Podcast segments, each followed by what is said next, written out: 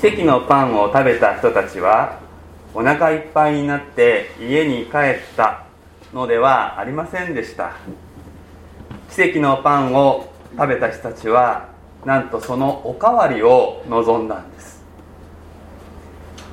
それが先ほど子供たちと一緒に読んだみんなでピクニックの後に起こった出来事でした。24節と25節で人々がイエスを探し回ってようやく見つけた様子が描かれております。奇跡のパン。出どころこそ奇跡でしたけれどもパンはパンです。時間が経って消化されればまたお腹は空きます。いわゆる味を占めた人々はイエスのそばにいれば楽してお腹を満たした満たすことができる。そういうふうに考えたのでありましょう。ここでヨハネの福音書の後半でこうやり取りがされていますけれどもどうもイエス様と人々の間のやり取りはちぐはぐであります。人々はあのパンをあの奇跡のパンをもう一回今日も明日も明後日も欲しい。そういうふうにイエス様に求めたわけです。けれどもそういう人々の求めにイエスはぴしゃりとノーを言われるわけですね。そのノーの一言がこれです。誠に誠にあなた方に言います。あなた方が私を探しているのは印を見たからではなくパンを食べて満腹したからです。確かにですね当時の人々は極度にひもじい生活をしておりました。収入のおよそ半分が税金で持っていかれる社会であったというふうに言われております、え私たちの世界で考えたらですね消費税50%だというふうに考えてみてください。これであればですね奇跡のパンの無料配給を求めるという心もわからなくはありません。しかしですそれでも奇跡のパンへの依存では人間がダメになるということはまあ、それなりに経験を積んだ大人であれば分かることだと思います。憐れみということは大切ですけれども憐れみがかえって人の自立を妨げてしまうというそういう例はいくつもあります。お腹が満たされれば人は幸せになれるのか。この問いへの答えははっきりしております。お腹を満たすということはある程度必要なことですけれどもそれは幸せを決定づけない、まあ、ここでパンに象徴されている食べ物またそれを買うためのお金そして経済そういうものが豊かであれば人は幸せに生きていけるのだというのはいつの時代でもなんとなくもっともらしく聞こえるわけですけれどもそれは真実ではないのです。結局金だ。結局金が人を救うんだ。金がなければ何もかも意味がない。そういう声は根強く人々の心に響き私たちを惑わすのですけれども決まって最後は裏切られる結果になります。食べて満腹してもまたお腹がすくようにお金をもらいこれを使うことで一時的な幸福感を味わうことはできますけれどもすぐにその満足感は消えてもっと欲しくなる。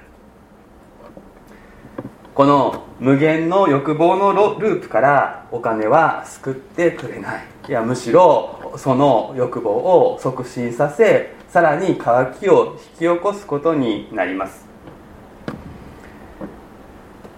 そのことをご存知の主はこのように御言葉を続けます。なくなってしまう食べ物のためではなく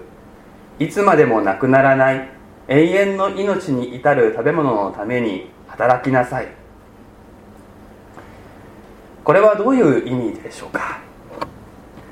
働きなさい。そういう言葉からぼんやりと何かこうやりがいのある価値ある仕事これがなんか人を救うのかなというふうになんとなく感じるということがあるかもしれません。確かに人間にとって仕事は大切な要素です。イエスも聖書もそれを否定していません。棚からぼた餅のようにですね口を開けたら待っているような形でパンを受けるというよりも働いて食べるという方が健康的であるということは間違いありません。もちろんこれはあの年金をもらってる人がいけないって言ってる意味ではありません。働いて食べる。それは人間にとって基本的なことであるし子供たちもやがては働いて食べられる大人として成長していくことが期待されているわけですね。そしてその仕事ということを考えるときにしばしば私たちはやりがいのある仕事価値ある仕事に就けることは幸せなことだそういうふうに考えます。けれどもこのやりがいのある価値ある仕事っていう大文句が人をさらに悩みに陥れる。を悩ませるということもまたあるのです。自分にとってやりがいのある仕事価値ある仕事とはと問いましていつまでも答えが出せずにその仕事にまだ出会えていない気がするというふうにわからないわからないとこう頭を抱えている方もあります。人を生かすはずの仕事でかえって生きる意欲がそがれてしまうということも起こります。あるいは幸運にも良い仕事に巡り会えたとしてもです。今度はこれに没頭しすぎてその仕事がなくなってしまったらもう自分の存在意義がなくなってしまうほどに打ち込んでしまうという場合があります。けれども考えてみれば分かりますが私たちは永遠にその仕事ができるということはありません。健康が失われ若さが失われ気力や体力はやがてなくなっていきます。時代は変わりある仕事種の仕事はその仕事そのものが消えていくということがあります。私たちはいずれリタイアします。生涯現役と胸を張っていても必ずリタイアする時が来ます。果たしてその時そこに何が残るだろうかそのことを考えなくてはなりません。繰り返しますがイエスの聖書も仕事の価値を認めています。しかし価値の置き方ということが特徴的であります。イエス様はここでどんな良い仕事もなくなってしまう食べ物のためだというふうに見ているんですね。これはとてもシニカルな言い方だなと思うんです。注意していただきたいんですけれどもイエス様はここで永遠の命に至る食べ物のために働くことだけに価値があるというふうには言っていません。そういうふうに聞こえるかもしれませんけれどもそうではない。ここでイエス様の言葉遣いはですね誇張表現を使ってこうインパクトのある言い方をしていますのでその意図をちゃんと汲み取らなくてはいけないのです。群衆は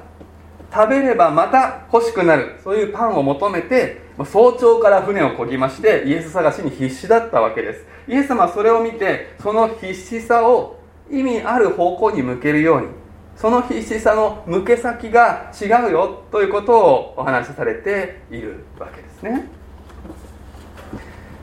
亡くなってしまう食べ物のために働くことが悪いとかそれはやめるべきだとかそういうことではなくてどこに私たちのエネルギーを一番注ぐべきかということがここで求め問題にされているわけです。さてここで永遠の命という言葉についてこれが一体何なのかということについて話をしておかなくてはいけません。まあ、こ日本語の言葉ではですねいろんなイメージをここから連想することができると思います。あの不老不死みたいなですねイメージをこの言葉で持つことがあるかもしれませんけれどもこれは聖書の言い回しでどういう意味を持っているかということを理解しなければいけない。でこの同じヨハネの福音書の17章の3節というところに永遠の命は何かということがはっきりと書かれていますのでそれをご覧いただきたいと思います。ヨハネの福音書の17章の3節に永遠の命とは唯一の誠の神であるあなたとあなたが使わされたイエス・キリストを知ることです。はっきりと書かれています。これが聖書の言う永遠の命の定義ですね。永遠の命とは唯一の誠の神であるあなたとあなたが使わされたイエス・キリストを知ることです。神を知るということが永遠の命なのだ。そのように言うことができます。そしてここで知るというふうに言われているのは単なる知識ではなくて交わり関わりそれを通して知る相手と一つになるということを意味しています。つまりぎゅっと短く言うならば神様と一つになるということが永遠の命なのだということですね。それは何かこう神というものにこう自分が吸収されてですね自分を失うということではありません。神様と人間私たちが調和して生きることができるようになるということですね。あのピタッと息の合ったダンスって私たち見ると感動しますよね。こう一糸乱れるっていうんですかね。こう同じタイミングでパチッと決まったダンスって感動しますね。神様がもし踊りを踊るとしたら私たちがその踊りにぴったり合わせて踊れたらそれが永遠の命の満ち満ちた状態だということですね、まあ、イメージとしてはそういうことです。神様と調和した生き方ここに命があるのだ。ここに命があるのだと聖書は言います。神様は永遠のお方ですから神様と調和して生きるならば私たちもこの神様の力によって未来に向かって永遠に生きることになる。確かにこの肉体は老いていきます。やがて死にます。しかし神様と調和して生き始めている人その人たちはそこで終わらない。神が定めてくださった終わりの日という日に新しい体によみがえる。聖書は約束しております。今日開かれているところでもその最後のところで私の父の御心はこう見て信じる者が皆永遠の命を持ち私がその人を終わりの日によみがえらせるというふうにはっきりと約束されております。そしてこのイエス様が招いておられるのはこの永遠の命を豊かにするということ。つまり神様と一つになる生き方を求めていくこのことに熱心になるようにというふうに招かれているんです。でこれが命というふうに言われているのはこの永遠の命が人に流れ始めると人生の全体が良い方向に動き出していくからなんです。パンを食べることも仕事をすることもそれが最終的にはなくなってしまうそういうものであったとしてもそれを私たちの人生の中で適切に位置づけられるようになっていきます。美味しいパンを美味しい食事をお腹いっぱい食べられたらそれは嬉しいことですけれども仮にそうでなくてもいずれなくなってしまうものだというふうに考えることができるならば過度な期待を寄せるということから解放されていきます。やりがいのある仕事に就けるということに越したことはないわけですけれどもたとえ今なんかいまいちだなというふうに思うとしてもその仕事は永遠ではありません。そのことが分かって距離を持って付き合うということができます。そしてです。そうするとなんと驚くべきことに実は一番この人生楽しめるようになるんですね。過度な期待がないからこそ美味しい食事のありがたさを味わうことができそして距離をとって働くからこそかえってやりがいが見つかる。そういう逆転が起こるんですね。すなわち永遠の命を持つということは言い換えるならば人間としての全体性を回復するというふうに言うことができます。人間は実はそもそも神様との交わりの中に生きるように作られていてこの命が要になって全てのことが収まるようになっているんです。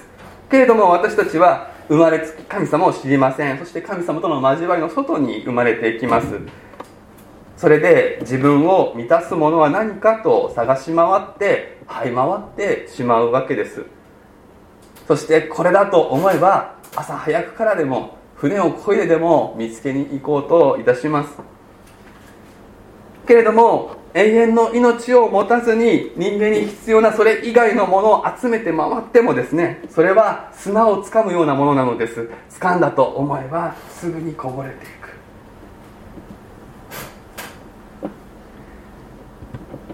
対局を見るとか対局を見据えるという言い方があります。目の前のことに終始するのではなくて全体を視野に収めて行動するということですね。でこれが知恵ある賢い生き方であるということは誰もが認めることだと思います。イエスが言っているのは究極の対極観だということですね。人間は必ず死ぬわけです。死ぬ時にこの地上で得たものは何も持っていくことができません。全て手放すことになります。このことを意識しないで生きるということは対極を見失っているということになります。しかし死だけを見つめるのでは足らないのです。いやどうせ死ぬのだということだけが分かっていてその先のことが見えていなければ私たちは自暴自棄になり刹那的になっていくかもしれない。けれどもこの世界には唯一の誠の神様がおられる。このことも無視してはならない。この方を無視していてはやはり対極を見失っているのです。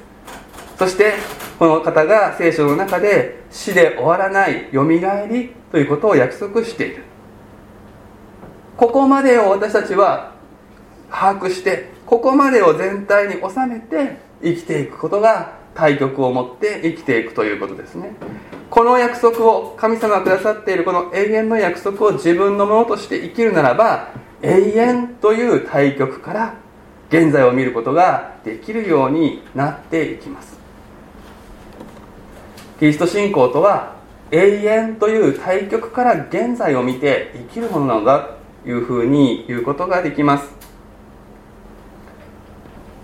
しばしばこの反対のことが起こります。しばしばキリスト教というのは死んだ後に天国に行くための切符をもらうための宗教なんだというふうに誤解されることがあるんです。永遠の命を持つとはそういうことだというふうに曲解されております。しかし全然違うわけです。聖書が問題にしているのは今の命なんです。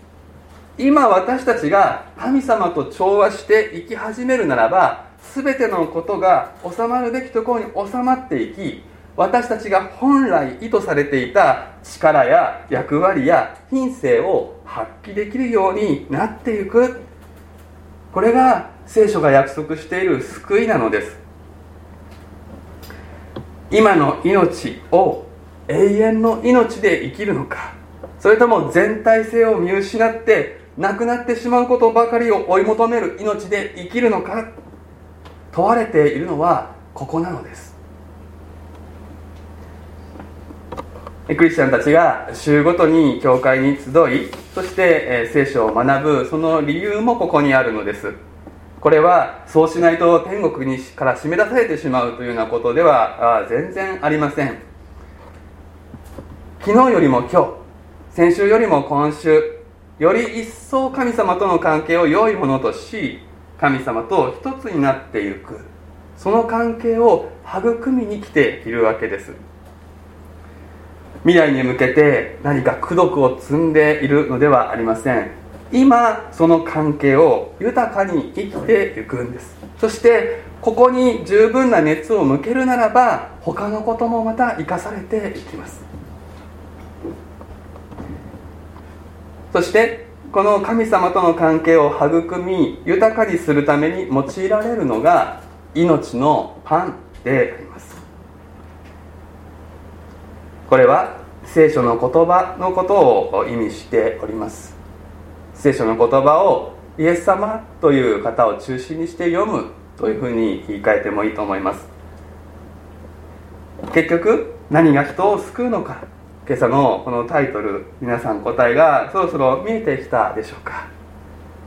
ひょっとすると皆さんの中にはその答えは良い教えだというふうに思っている方があるかもしれません。聖書には確かに良い教えがあります。しかし良い教え以上のものであります。誠の神様との信頼関係こそが命の源であり聖書の良い教えはそこに至るための食べ物であります。聖書の言葉を聞き学び実行していく。それはちょうど食べ物を口に入れよく噛んで消化ししてエネルギーを得ていくとのに似ています。命のパンである聖書を聞いて学び実行していく時に何が起こるかというと神様を知ることができイエス様が分かるようになりそして何よりもこの方に信頼ができるこの方は信頼できる方だということが実感できるようになっていくんですね。こうして生まれるのが信仰です。この信仰が人を救うんです。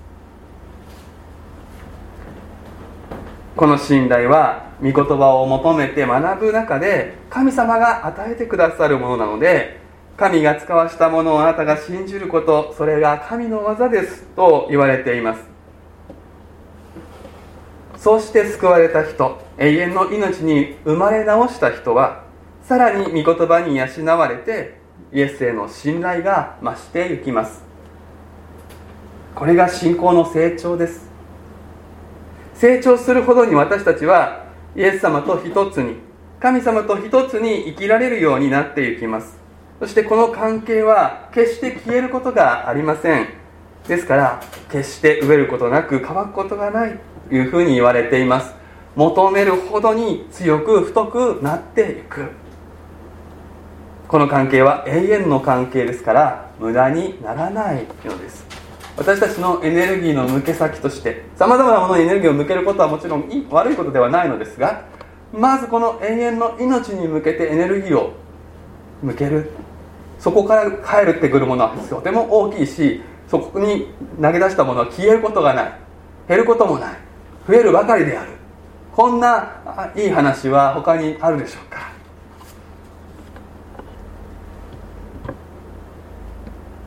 クリスチャンホームに生まれて神様の言葉を聞きながら大きくなっている子供たちに言いたいと思います。皆さんは御言葉で養われて永遠の命の芽生えを味わいながら生きています。イエス様が頼りになる方だなと少しずつ分かってきていると思います。体が大きくなり頭も良くなりできることが増えやりたいことや期待されることが増えていく。その時にその大きさに見合った神様との信頼関係を育むということがとても大切です。体が大きくなれば食事の量も増えるように永遠の命に至る食べ物も小さい時の量と大きくなってからの量では変わります。しっかり食べていかないとバランスが取れません。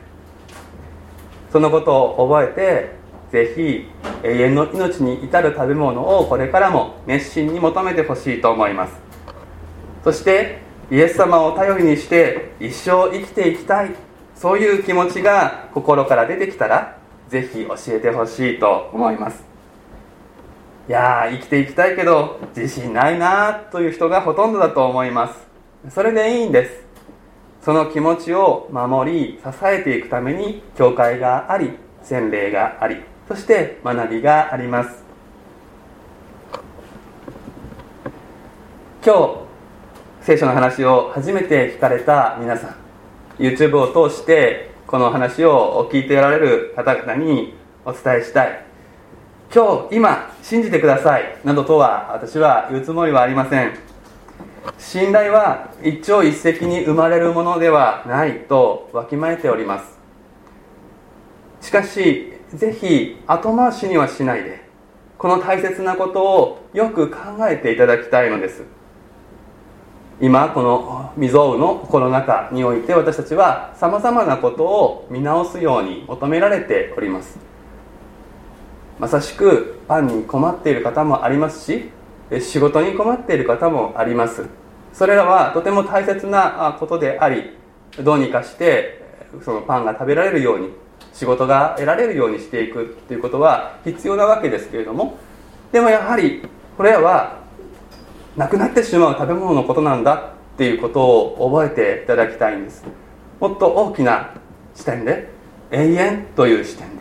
目に見ない神様がおられるということ。私たちはいずれ死ぬべきものであるということ。それらのことを全て総合的に考えた上で私たちは今何をしたらいいのかどう生きたらいいのかということをぜひ考え直していただきたいというふうに思います。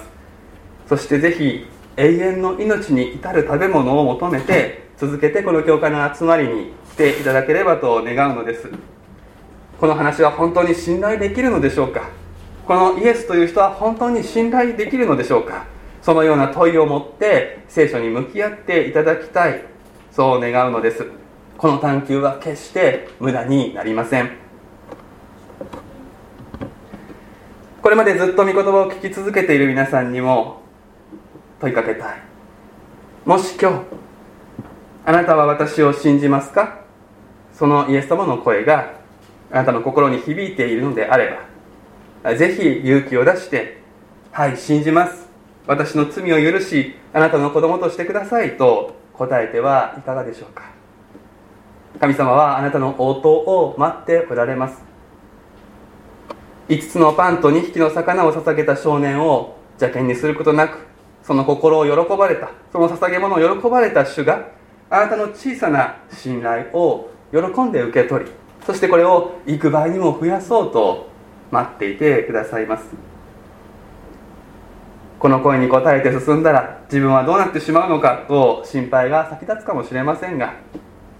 そこでこそまさしく信じてお任せすればよいのです。神様はあなたのことを決して悪いようにはなさいません。私が使わされた方の御心は私に与えてくださった全てのものを私が一人も失うことなく終わりの日によみがえらせることです。私の父の御心はこう見て信じる者が皆永遠の命を持ち私がその人を終わりの日によみがえらせることなのです。どうかこの御言葉を聞く全ての人がイエス様を信じて永遠の命を持ち死をも超えた永遠の世界から私たちが今の命をどう生きていくか。新しい命で生きていくことができるようにとお祈りをいたします。共に祈りましょう。神様あなたは聖書を通してご自身を表してくださいます。聖書に記されたさまざまな出来事を通してあなたがおられることをはっきりと明かししてくださいます。どうか私たちが心を開いてこの御言葉をよく聞き学びあなたが信頼できる方であることをますます分かることができますよう。に永遠の命を得それを豊かに保ち豊かに成長させていくことができるように私たち一人一人をそれぞれの段階にあってお導きくださいますようお願いをいたします。イエス・キリストの皆でお祈りします。アーメン。